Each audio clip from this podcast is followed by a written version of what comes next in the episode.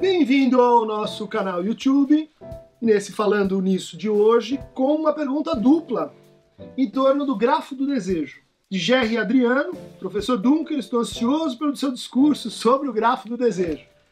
E de André Bezerra. Olá, professor, tenho dificuldade para entender o esquema do grafo do desejo seminário 5. Eu poderia tentar explicá-lo num vídeo? Parabéns pelo canal e pelo excelente conteúdo. Então, vamos lá. O grafo do desejo é, antes de tudo, um modelo baseado na topologia combinatória. Né? Então, uma topologia é um tipo de geometria não, não métrica que vai envolver, nesse caso, a relação entre vetores e lugares. Esses vetores e lugares estão, então, condicionando certas relações. A topologia combinatória teria nascido com o problema das pontes de Königsberg. Né? É um rio, você tem um, duas ilhas e você tem pontes nessas ilhas e você tem caminhos que não são recursivos. Então, como é que você calcula esses caminhos? Um grafo é basicamente isso, um cálculo de condicionalidades dos caminhos possíveis. Então, é um modelo uh, muito interessante, ele tem uma pretensão de organizar muitos conceitos em psicanálise e também ele tem a pretensão de colocar duas coisas em correlação que é o processo de constituição do sujeito e os processos que a gente encontra dentro da análise. Por isso, o grafo do desejo é também uma espécie assim de instrumento de memória para a gente localizar as coisas que estão acontecendo com os nossos pacientes e organizar a decisões em termos de direção da cura, em termos de interpretação, em termos de construção, em termos de manejo de transferência. Outros modelos que se inspiram no grafo, no Lacan, eh, são o modelo da estrutura da fala, o sujeito uh, recebe sua própria mensagem de forma invertida desde o outro?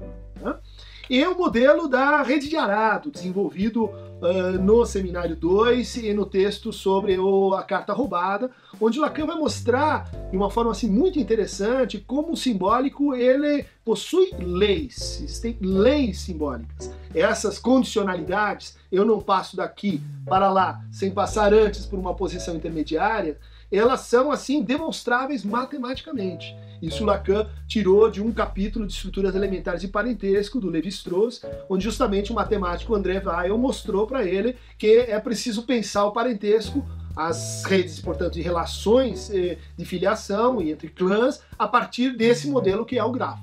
O Lacan pegou isso do Levi-Strauss e aplicou à psicanálise. O grafo do desejo, então, ele começa a ser construído por uma relação que o Lacan chama de relação mítica entre o delta, está aqui embaixo, e que representa o pedaço de carne, representa a criança mítica antes de entrar na linguagem, porque mítica porque ela já está na linguagem desde sempre, uma vez que ela é falada pela família, pela sua constelação familiar, pela cultura, pela sociedade onde ela advém. Pensando então a estrutura desse mito, esse delta se encontrará com uma posição que é a posição do outro, do grande outro, o campo simbólico e a, o tesouro dos significantes, onde estão ali representados todos os significantes. Esse grande outro, no seminário 4, é chamado então de a mãe como outro absoluto. Aquela que faz a função de reciprocidade, a função de nomeação, a função de nomeação deste pedaço de carne como um sujeito. A primeira retroação do grafo é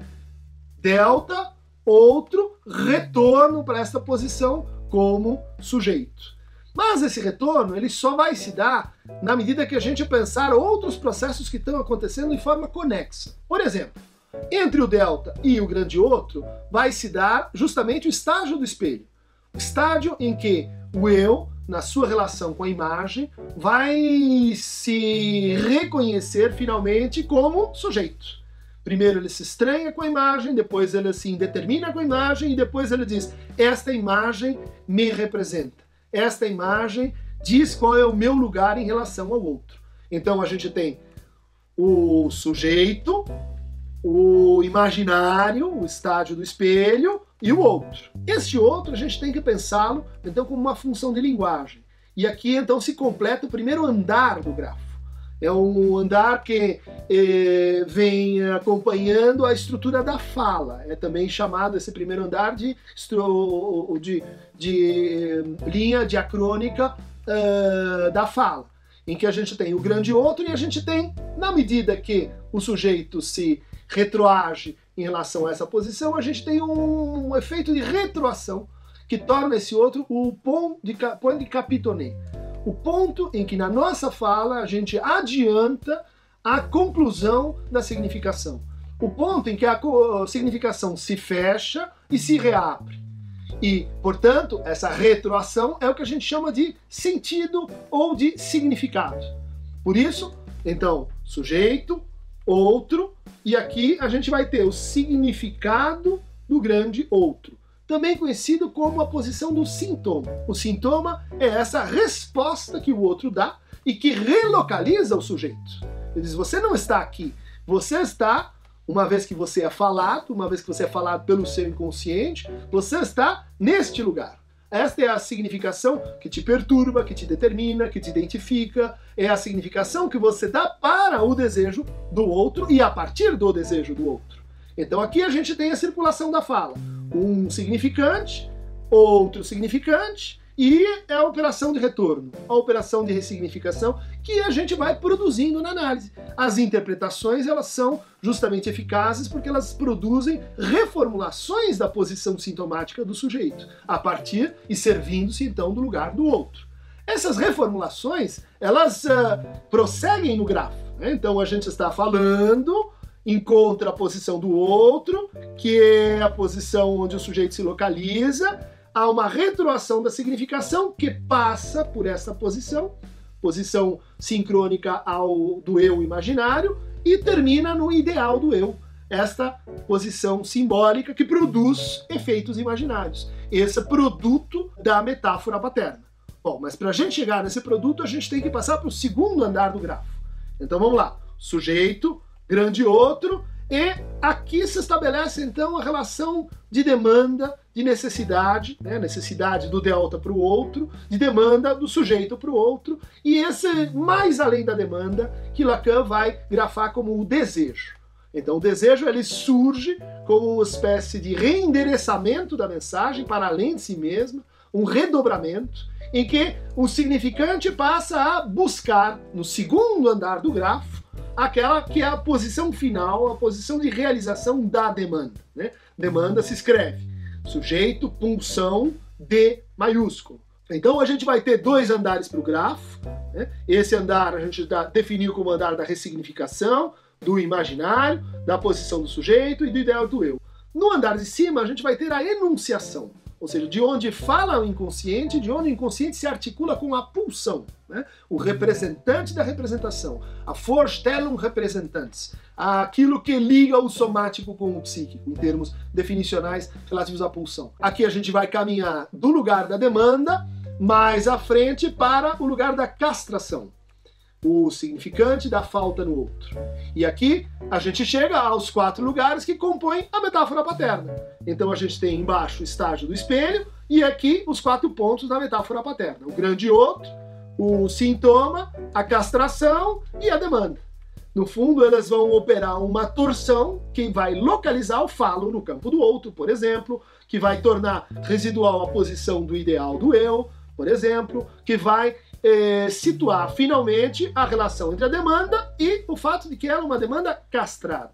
Ela é uma demanda que é, encontra no simbólico um furo, que encontra no simbólico um ponto de, é, de inserção do real. Então a gente pode dizer esse terceiro andar, ele também separa o simbólico, separa e articula o simbólico do real, né? juntando real, simbólico e imaginário num nó pré-borromiano. Um ponto uh, crucial do grafo do desejo é a resposta que o sujeito vai encontrar para o seu desejo, para a sua demanda, a resposta para aquilo que o Lacan chama de que foi, a questão do sujeito. Né? A questão que ele endereça para o outro e que ele recebe, em primeiro lugar, uma filtragem pela castração, mas em segundo lugar, ele recebe e produz uma resposta que é a fantasia. Sujeito, punção, objeto A.